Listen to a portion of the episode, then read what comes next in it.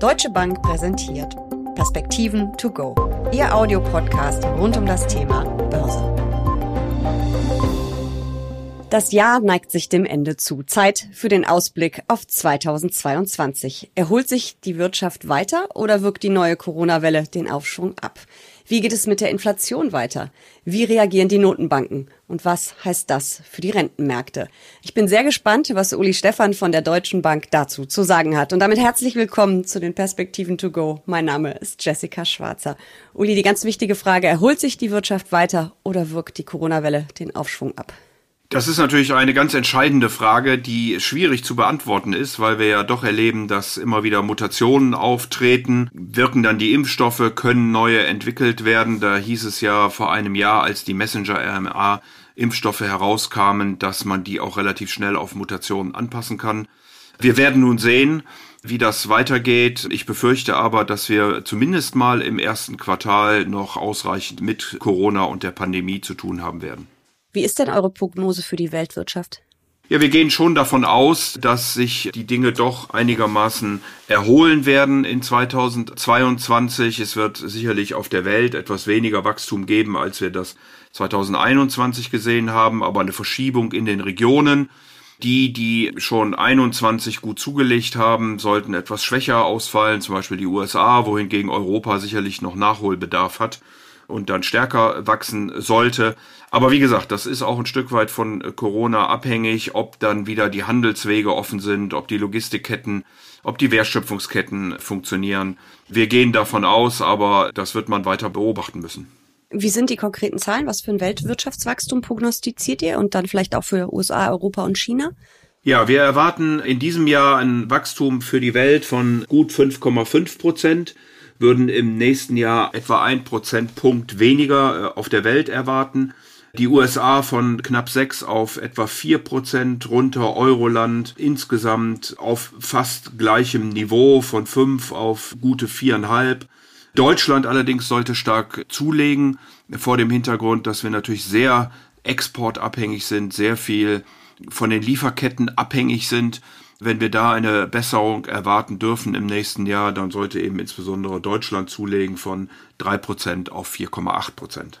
Mhm, das sind natürlich alles immer noch sportliche Wachstumszahlen. Wir haben auch andere sportliche Zahlen zuletzt gesehen. Die Inflation war ja das alles bestimmende Thema an den Märkten. Kannst du da Entwarnung geben für 2022? Na, es scheint sich ja langsam die Erkenntnis auch bei den Notenbanken durchzusetzen, dass die Inflation nicht ganz so schnell wieder zurückgeht und es doch ein paar auch strukturelle Themen gibt. Wir erwarten, dass die Inflation möglicherweise im ersten Quartal des nächsten Jahres den Höhepunkt erreichen wird, dass sie dann aber zurückgeht. Es werden in Amerika mittlerweile drei Zinserhöhungen eingepreist äh, vom Markt. Das ist vielleicht ein bisschen sehr optimistisch, allein fürs kommende Jahr. Auch eine frühere Rückführung des Kaufprogramms die Europäische Zentralbank sollte auch weniger kaufen im nächsten Jahr, wenn sie das PEPP-Programm tatsächlich auslaufen lässt im März 2022. Also insofern wird die Geldpolitik da etwas restriktiver in Amerika, aber sicherlich deutlich mehr als in Europa. Und vor dem Hintergrund glauben wir, dass die Inflation auch, wie gesagt, aufgrund Basis- und temporärer Effekte dann im ersten Quartal einen Höhepunkt erreichen sollte und äh, von da aus dann im Jahresverlauf ein Stück weit zurückgeht, aber auf höherem Niveau bleibt, als wir das in den letzten zehn Jahren gesehen haben. Du hast jetzt schon die Notenbanken angesprochen und einige Stichworte genannt. Schauen wir doch erstmal auf die Anleihekäufe. Die laufen ja nach und nach aus. Und Frau Lagarde hat ja gesagt, äh, dass the lady is not tapering. Aber das stimmt ja auch nicht so richtig, ohne sie äh, Lügen strafen zu wollen. Also auch da werden ja die Anleihekaufprogramme zurückgefahren, in den USA auch. Was bedeutet denn das für den Rentenmarkt? Liquiditätsentzug? Ja, die amerikanische Notenbank hat sich da schon äh, konkreter geäußert, dass sie im Grunde genommen anstrebt, in der Mitte des nächsten Jahres das Kaufprogramm einzustellen. Wie gesagt, es gibt jetzt Spekulationen am Markt, dass das sogar noch früher geschehen könnte.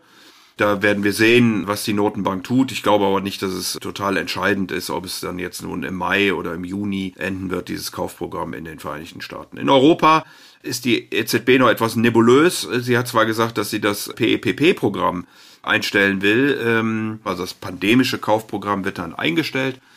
So ist zumindest im Moment die Verlautbarung. Wir werden, wie gesagt, sehen müssen, wie das mit Mutationen etc. weitergeht.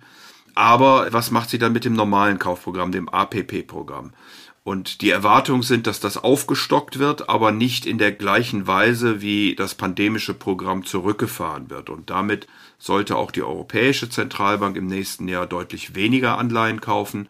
Wir rechnen damit, dass das Kaufprogramm insgesamt über beide Programme von etwa 1,1 Billionen auf etwa 500 Milliarden Euro zurückgehen sollte im nächsten Jahr. Was heißt das für die Rentenmärkte, also für die Anleihemärkte? Ist das äh, ein kalter Entzug oder können die das noch ganz gut wegstecken alles? Die Anleihemärkte werden auf der einen Seite nach oben gezogen werden durch diese geringeren Käufe und durch sicherlich auch die guten Wachstumsaussichten. Sie werden aber auf der anderen Seite ein Stück weit zurückgehalten, weil die langfristigen Zinsen natürlich auch die Inflationserwartungen mit handeln und diese Inflationserwartungen sollten mit Reaktionen der Notenbanken dann zurückkommen. Also der Kapitalmarkt würde sagen, guck mal hier, die Notenbanken haben jetzt verstanden, dass die Inflation hoch ist und dass sie was tun müssen und würden dann eben darauf reagieren, die Inflationserwartungen zurücknehmen und damit auch die langfristigen Zinsen. Hinzu kommt, dass wir 2023 ein schwächeres Wachstum erwarten als 2022 und auch das würde dann dafür sprechen, dass die Zinsen am langen Ende zwar steigen, aber nicht sehr stark überschießen. Das kann auch sein, dass wir sowas im ersten Halbjahr des nächsten Jahres sehen. Aber wir erwarten dann, dass die US-Zinsen irgendwo um die zwei Prozent und die deutschen zehnjährigen Staatsanleihen dann wieder eine schwarze Null schreiben, aber jetzt nicht sehr stark nach oben tendieren werden. Das heißt aber ja, wenn ich als ähm, Anlegerin Anleihen im Depot habe und die Renditen steigen, die Zinsen steigen an den Märkten, dann fallen doch die Kurse meiner bestehenden Anleihen. Also jetzt, ich habe Anleihe-ETFs, es gibt Leute, die Rentenfonds gerne kaufen, es gibt ja auch einige, die vielleicht noch Einzelanleihen im Depot haben, auch wenn das ja immer schwerer wird für ähm, Privatanleger, weil die Stücklung so hoch ist. Aber was heißt das für mich? Sollte ich da Gewinne mitnehmen? Sollte ich mich von den langlaufenden eher verabschieden als für den kurzlaufenden? Was passiert da nächstes Jahr? Hoffentlich nicht oder hoffentlich doch. Ja, das ist natürlich eine ganz spannende Frage. Also zunächst mal rechnen wir damit, dass die Realzinsen negativ bleiben. Bedeutet eben, dass zwar die Inflationserwartungen ein Stück weit zurückkommen, die langfristigen Zinsen aber nicht so stark steigen, so dass langfristige Zinsen minus Inflationserwartungen immer noch negativ sein werden. Das ist eine gute Botschaft für all diejenigen, die eher in riskantere Anlageformen investieren wollen. Warum? Ja, weil negative Realrenditen bedeuten, dass man auf der Fixed-Income-Seite, also bei Bonds, äh, eher negativ ist und dann, wenn man positive Erträge erwirtschaften möchte, eben ein höheres Risiko wird gehen müssen. Und damit sollten eben auch Aktien beispielsweise, aber auch Rohstoffe, ein Stück weit Immobilien unterstützt bleiben. Auf der Bond-Seite gehen wir eben davon aus, dass die Staatsanleihen ein wenig nach oben tendieren werden, was die Renditen angeht. Das bedeutet Kursverluste, wie du gerade richtig gesagt hast. Die Gefahr besteht hier, dass die Kursverluste nicht kompensiert werden können durch den Zins, weil der eben schon so extrem niedrig ist. Also auch der Coupon sozusagen wird dann nicht kompensieren können die Kursverluste. Das ist auch zu befürchten für Unternehmensanleihen guter Bonität. Wenn man hier sich engagieren möchte, dann versprechen die schlechteren Bonitäten bessere Chancen. Hier bekommt man natürlich einen höheren Coupon. Das Risiko ist ja auch größer. Aber nachdem wir eben gerade in der Pandemie sehr viele Downgrades gesehen haben, also Verschlechterungen der Ratings, der Bonitätseinschätzungen, die Unternehmen sich dann im Folgenden äh, doch sehr viel Kapital besorgt hat, glauben wir, dass die Ausfallraten nach wie vor niedrig bleiben und es möglicherweise eben auch wieder Upgrades, das heißt bessere Bonitätseinstufungen bei diesen Unternehmensanleihen schlechterer Couleur geben könnte. Das heißt, wenn man das Risikoprofil hat, das entsprechende, dass man eben wirklich bei den sehr sicheren Langlaufen ein bisschen die Gewinne mitnimmt und vielleicht schaut, dass man dann doch in die etwas riskanteren geht. Genau. Auf der anderen Seite darf man eben auch nicht vergessen, das finde ich auch einen ganz spannenden Effekt, der sehr wenig diskutiert wird. Viele Versicherungen, Pensionskassen etc. müssen ja aus regulatorischer Sicht und Risikomanagement-Gesichtspunkten eben sichere Anleihen im Portfolio halten. Und wenn dann die Aktienmärkte so stark steigen, wie sie das in diesem Jahr beispielsweise getan haben, dann sind diese Pensionskassenversicherungen eben permanent dabei, Aktien zu verkaufen, weil ja die Gewichtung einfach über die steigenden Kurse höher wird und müssen auf der anderen Seite Rentenpapiere kaufen. Wenn die Zinsen etwas steigen, dann könnte es sogar sein, dass aus Gründen die Verpflichtungen in der Zukunft auch einzuhalten, in Neudeutsch würde man sagen Liability Management, Pensionskassen und Versicherungen, Stiftungen langfristige Anleihen sogar kaufen werden. Da reden wir aber dann nicht über fünf Jahre, sieben Jahre, wahrscheinlich noch nicht mal über zehn Jahre, sondern über Papiere, die länger laufen als äh, zehn Jahre, 30 Jahre, 50 Jahre, wie auch immer.